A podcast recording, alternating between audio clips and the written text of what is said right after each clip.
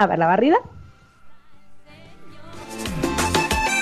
La familia es el lugar donde experimentamos el amor, pero ¿sabemos realmente lo que es amar? Es momento de conversar y rescatar el sentido del amor en la familia. Marta Calderón nos presenta Aprendiendo a amar en Reina del Cielo.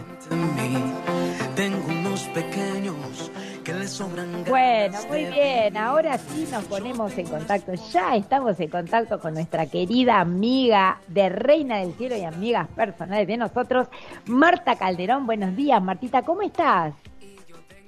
Buenos días, Fabi. ¿Cómo estás, Euge y Rafa? Qué alegría volverla a saludarlos y regresar luego de estos meses que hemos estado de descanso nuevamente a este espacio para poder entregar lo que nos va a ayudar a todos a seguir creciendo.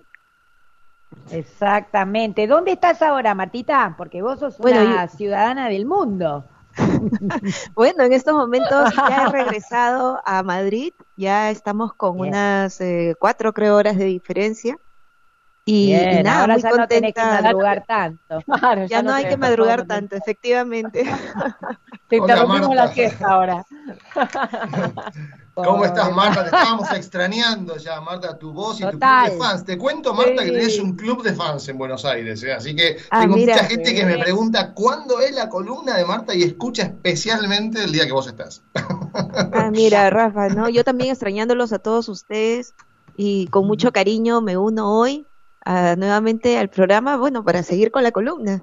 Qué bueno. Así Qué es, bueno, así qué es, lindo. porque bueno, Martita trae invitados de lujo, realmente y de un alto nivel. Contanos, Martita, ¿qué nos traes hoy? Bueno, hoy he querido invitar para empezar este programa a un sacerdote, él es peruano, pero reside aquí en España.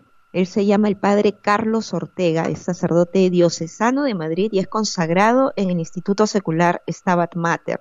Él es, bueno, bachiller en teología por la Universidad Eclesiástica de San Damaso, aquí en, eh, en España, y además es abogado de profesión por la Pontificia Universidad Católica del Perú. Es capellán del Colegio San Pablo de San Chinarro y vicario parroquial de Nuestra Señora de la Merced que se ubica en Madrid. Pero el padre, a pesar que reside eh, en Madrid, él se va a unir con nosotros desde, una, desde un pueblo aquí en España, porque no ha sido impedimento para que nos, nos acompañe, y él está muy contento de poder participar. Él está en Cubas de la Sagra en estos momentos y eh, le damos la bienvenida. Padre Carlos, ¿cómo está? Buenos días. Buenos días, Marta. Buenos días, Euge. Eh, buenos días, Fabi. Buenos días, Rafa. Encantado de, de poder estar con, con todos vosotros esta mañana. Muchísimas gracias a usted, padre, por esta comunicación con nosotros. Realmente un gran tema, ¿no? Y Sí. nada fácil que le ha encomendado nuestra amiga Marta, ¿eh? En efecto, así que esperemos que el Espíritu Santo sople y sople bien. Sí, sí. Adelante, Martita.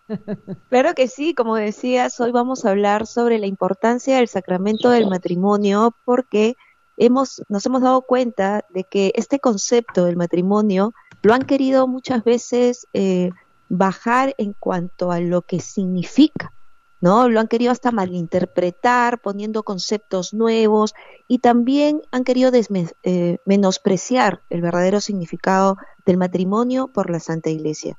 Es por eso que queremos empezar eh, preguntándole al Padre esta mañana para ustedes y esta tarde, si alguno nos escucha también desde otros países que están lejanos y ya han pasado el mediodía.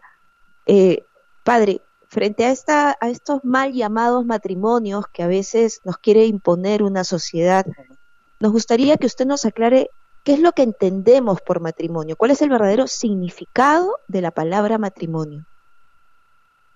Eh, a ver, el matrimonio tal como ha estado siendo entendido eh, durante casi, no, ni sin el casi, 20, toda la historia de la humanidad, hasta hace muy poco, realmente, hasta los últimos que eh, 60, 70 años, que cuando empezó todo este asunto, ¿no? Ya allá por el mayo del 68 y demás, cuando se envió las primeras simientes, el matrimonio siempre se ha entendido como la unión de un hombre y una mujer para toda la vida, que está abierta a la fecundidad, ¿no? a, la unión, esa unión de hombre y mujer, que lo que lleva es a eso, ¿no? A la plenitud de esa de ese hombre y esa mujer y que están abiertos, como he dicho, a la fecundidad, es decir, a la procreación, a dar a una familia, ¿no? A una vida, a dar vida, que es, digamos, a formar parte del proyecto creador de Dios, que es de lo más eh, hermoso y de lo más profundo que hay,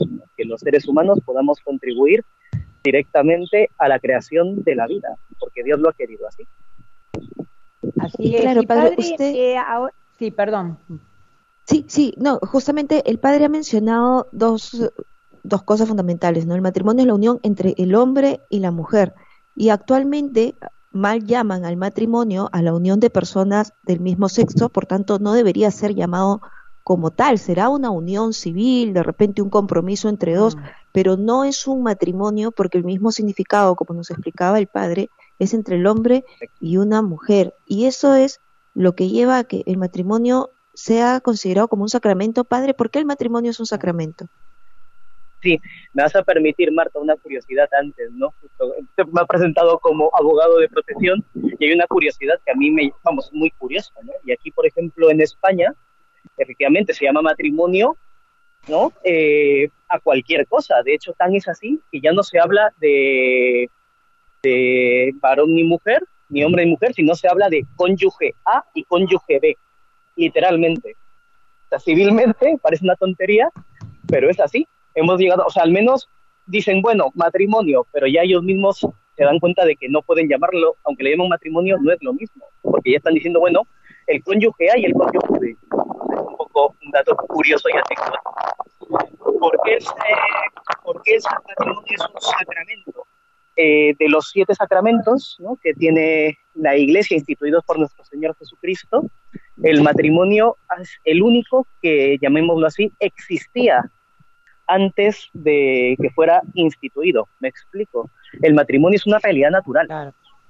Es una realidad natural entre un hombre y Y lo que, hizo, lo que hizo nuestro Señor Jesucristo fue reconocer esa realidad natural y elevarla a sacramento.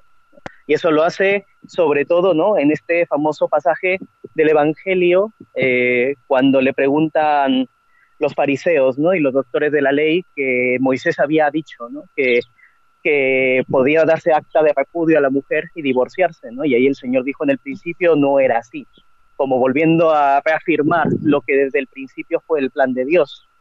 Y no solo el plan de Dios, la naturaleza humana propia, ¿no? de la unión del hombre y la mujer. O sea, no es simplemente una cuestión eh, impuesta de costumbre, sino es una cuestión que abarca todo el ser humano, o sea, no solo desde el punto de vista eh, espiritual, sino también físico, como bien sabemos, esa complementariedad, que es lo que hay detrás, ¿no? la complementariedad entre un hombre y una mujer.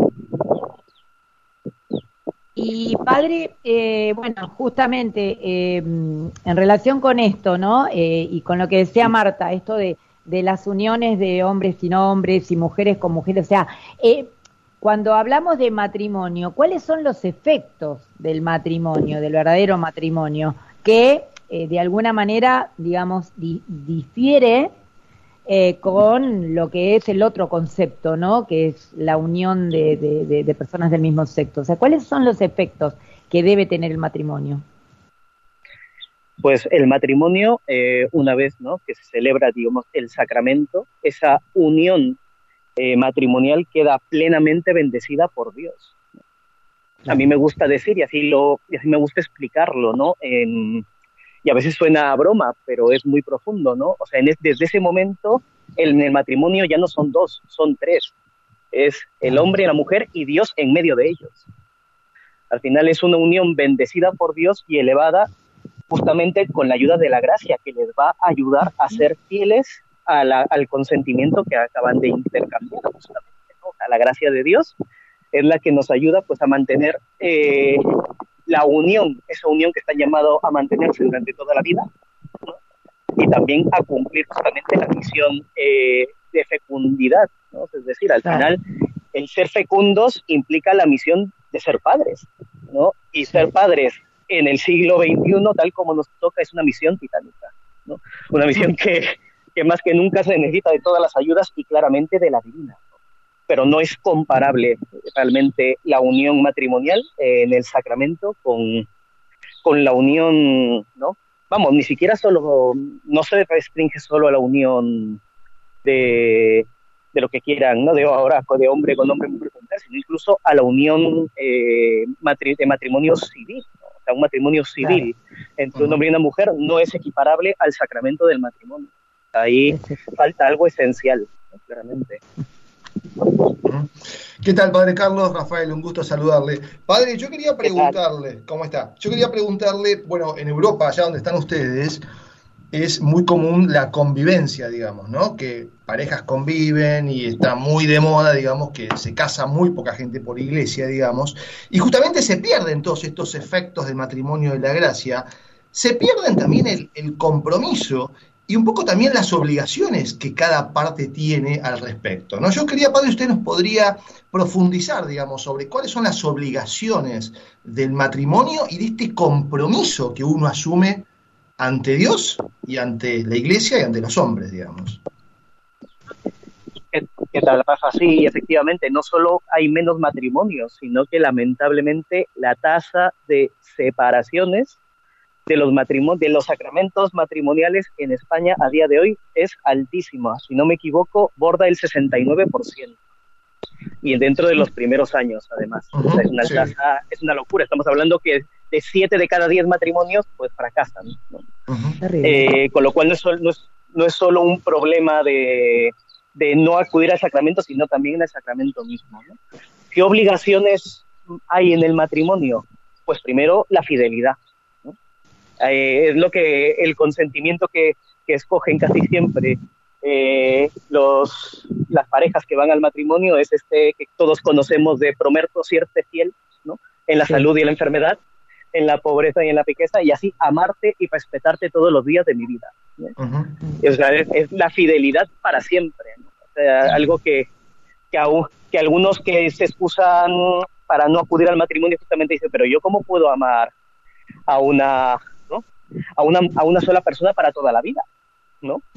Pero es, que, pero es que justamente en lo más profundo de nuestro ser, del ser humano, eso es lo que buscamos, algo que, que aspire a ser a permanencia, ¿no? Algo que aspire a, eternidad, algo que nos dé de cierta manera seguridad. Eso lo tenemos todos, ¿no? Siempre aspiramos a, incluso la gente que no lo, que no lo sabe, aspiramos a algo que, que dure, no a estar saltando de, de, de cosa en cosa, ¿no? Ni de situación en situación. Y luego, por otro lado, sí, perdón. Ah, perdón, perdón, perdón. Siga, siga.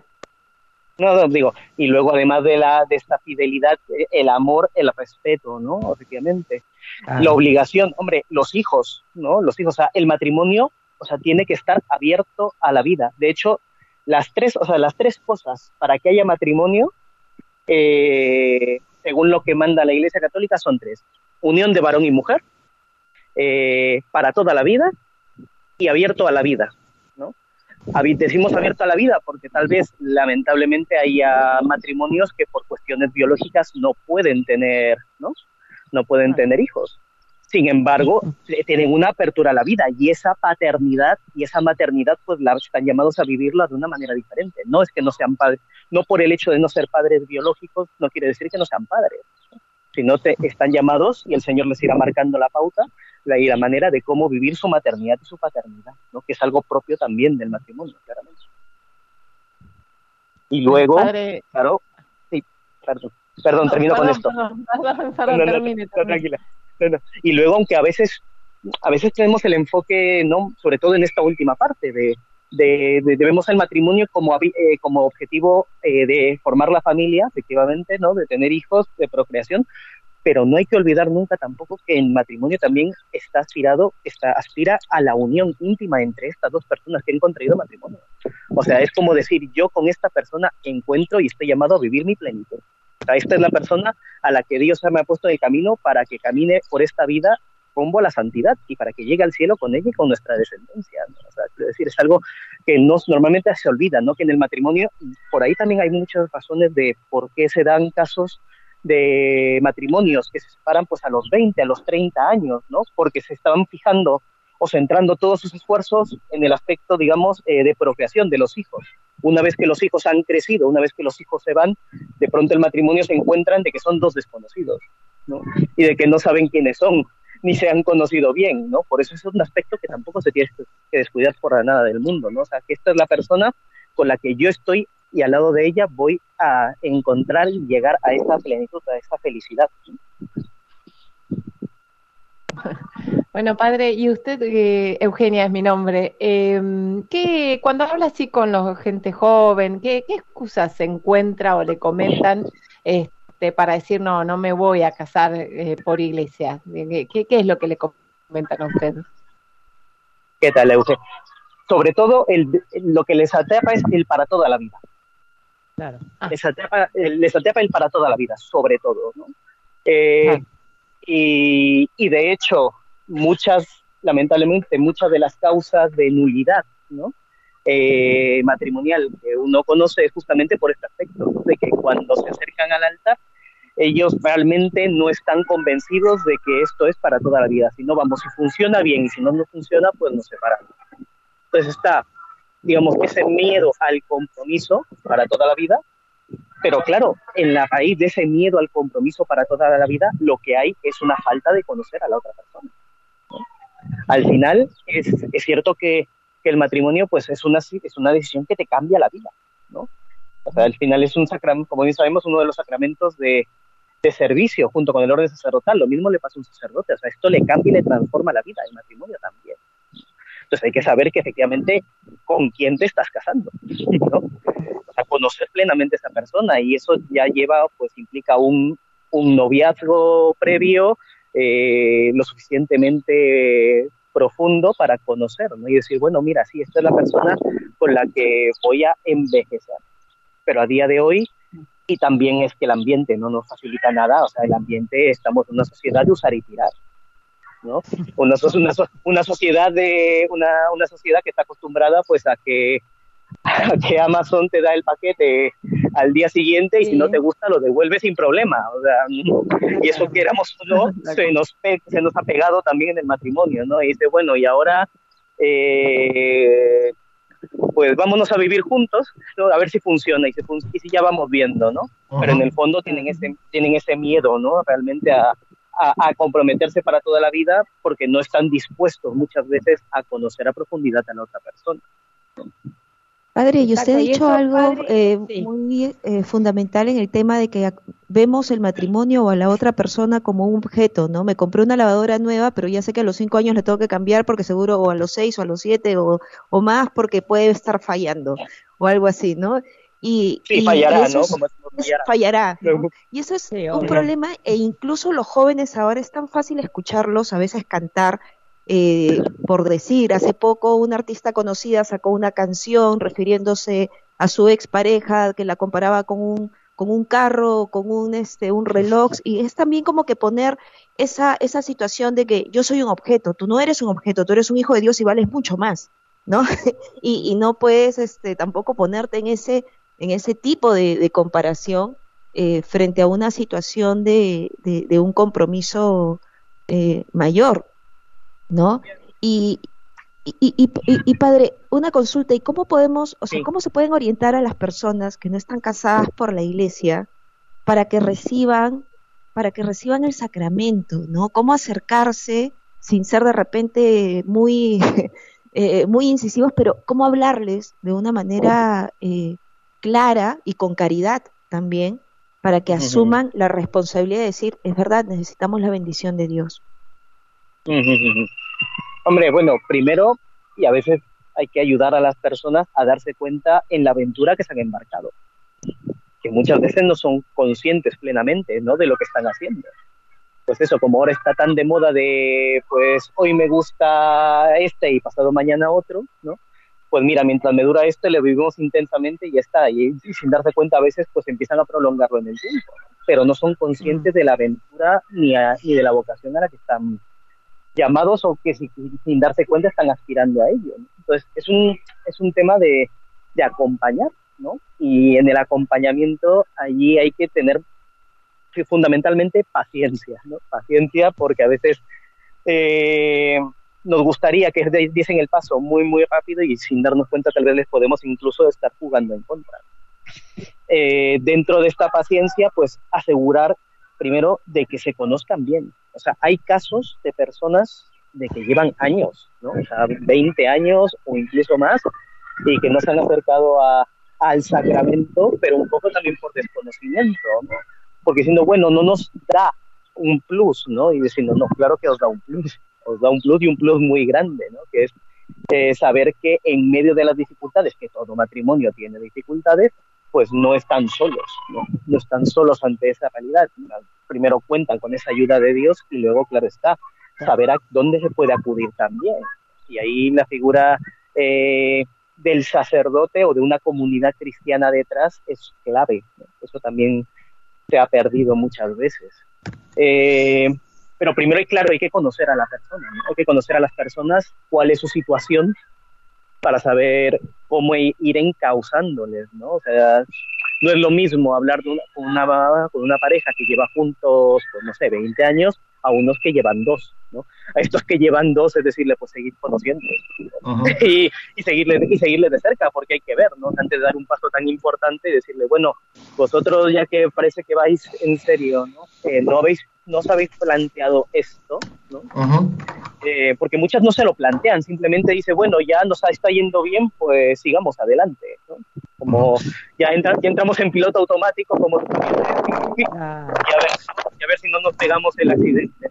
Padre Carlos, yo justamente, perdón, justamente al respecto tengo una pregunta, ¿no? Hay una expresión que usamos aquí en Argentina, que es, no sé, creo que se usa en todo el mundo, ¿no? Que es la iglesia doméstica, digamos, ¿no? Que justamente es nuestra familia, ¿no? Yo quería preguntarle, padre, y pedirle especialmente, ¿qué, consejos nos podría dar para justamente crecer, digamos, en la iglesia doméstica, crecer en el amor matrimonial, familiar y en el amor a Dios? ¿Qué será? No, a mí, me, gusta una frase, ¿no? Que dicen, ¿qué será una familia que hasta Dios quiso tener una? ¿Por qué así? Al final Dios quiso tener a, María y a José como padres eh, durante sus primeros años en, eh, en este mundo. Y, la iglesia, justo, la familia está justamente a, llamada más que nunca a, a transparentar el amor de Dios. ¿Cómo podemos llegar a día de hoy a tanta gente que, pues eso, ¿no? Que tal vez eh, está pasando dudas de fe o que no creen o que tienen eh, ¿no? esos tantos problemas que que conocemos. Nosotros como cristianos, ¿no? Esta, nuestra iglesia doméstica está llamada justamente a ser una luz, una luz en medio de un mundo que a veces está muy oscuro. ¿Qué tenemos que, hacer? Pues vivir como lo que somos, hijos de Dios, sabiendo de que estamos en este mundo porque Dios nos ha creado, sabiendo que hay un Dios Padre Providente que, que sabe todo lo que necesitamos y que es la bondad misma y que todo lo que nos pasa en nuestra vida, incluso las dificultades familiares y matrimoniales, es para un bien mayor.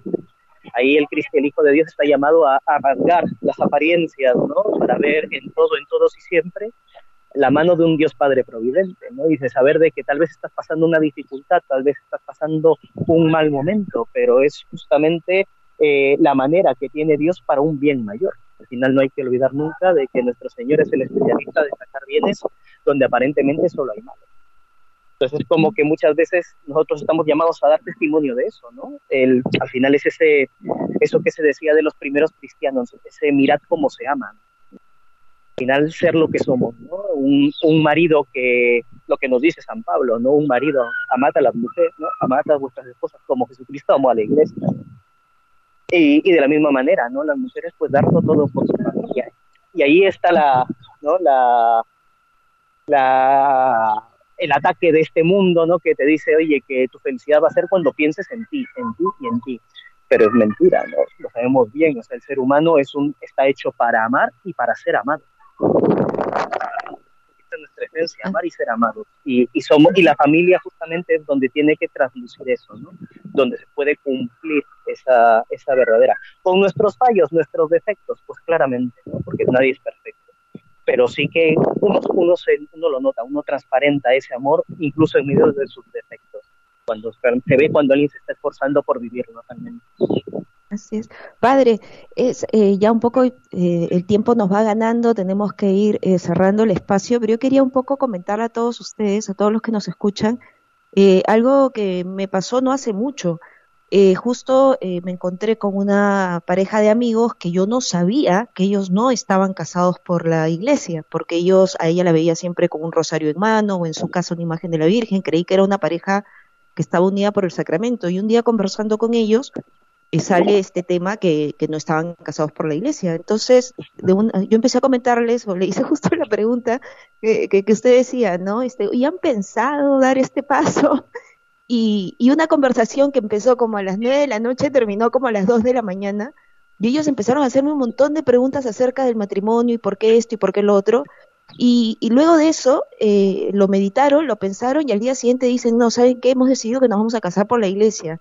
¿Qué tenemos que hacer? Y fueron a hablar con el sacerdote de su barrio y este y el padre bueno los empezó a guiar qué es lo que tenían que hacer y ahora esta pareja está bueno me han comentado como amigos mis Marte hemos decidido llevar esta etapa en castidad y también estamos viviendo esta Semana Santa haciendo nuestro ayuno los viernes o sea ofreciéndole a Dios todo aquello que en reparación a lo que habíamos o sea estábamos haciendo eh, viviendo eh, no eh, alejados de él y me pareció una un, me pareció un testimonio hermoso porque a veces nosotros tenemos de repente un poco de temor de hablar con los demás sobre la belleza del sacramento y, y vemos cómo Dios responde, ¿no? Y, vemos también cuando un corazón está dispuesto a creer las cosas, eh, a hacer bien, pues decide y, con voluntad empieza a llevar un camino distinto. Así que desde ya les pido oraciones por esta pareja este, porque se van a casar inmediatamente después de Cuaresma, porque durante Cuaresma, eh, entiendo, no se celebra el sacramento del matrimonio,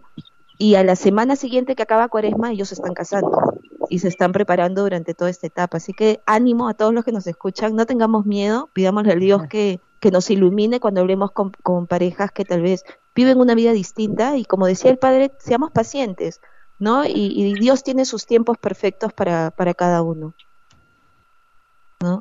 Y, y, bueno, y con este, este testimonio quería, eh, quería, bueno, padre, agradecerle por habernos acompañado. No sé, Euge, Rafa, eh, Fabi, si ustedes quieren eh, también terminar con algo.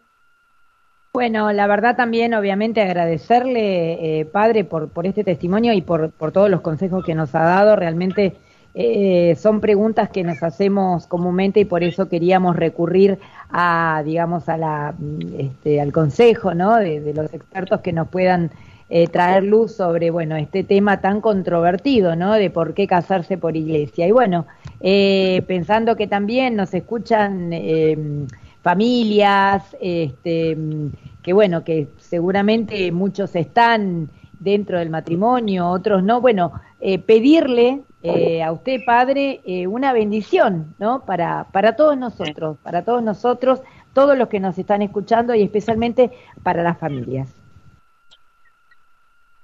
Claro que sí, encantado para todas las familias que, nos están oyendo, también, bueno, para todos. Al final las bendiciones del Señor abarcan a todo el mundo, ¿no? Que, que el Señor nos ayude a todos y cada uno de nosotros a hacer lo que estamos llamados a hacer, ¿no? A vivir como hijos de Dios en medio de este mundo a las familias dar testimonio de ese amor de Dios y también a nosotros, como bien nos ha dicho Marta, pues no a, que no tengamos miedo de, ayudar a tantos otros a que vean la maravilla que es el matrimonio y lo que estamos llamados eh, a vivir y los, regalos que Dios nos quiere dar a través pues, de sus sacramentos. Os doy la bendición, que os bendiga el Señor Todopoderoso, Padre, Hijo y Espíritu Santo. Amén. Amén. Muchísimas gracias. Padre Carlos. Gracias, Padre. A ustedes. Un abrazo. Muy buenos días. Gracias. Gracias, Marta. Bueno, muy bien, estamos en comunicación con el padre Carlos Ortega. Y bueno, Martita, eh, excelente, como siempre. Eh, muchas gracias eh, por, por esta comunicación.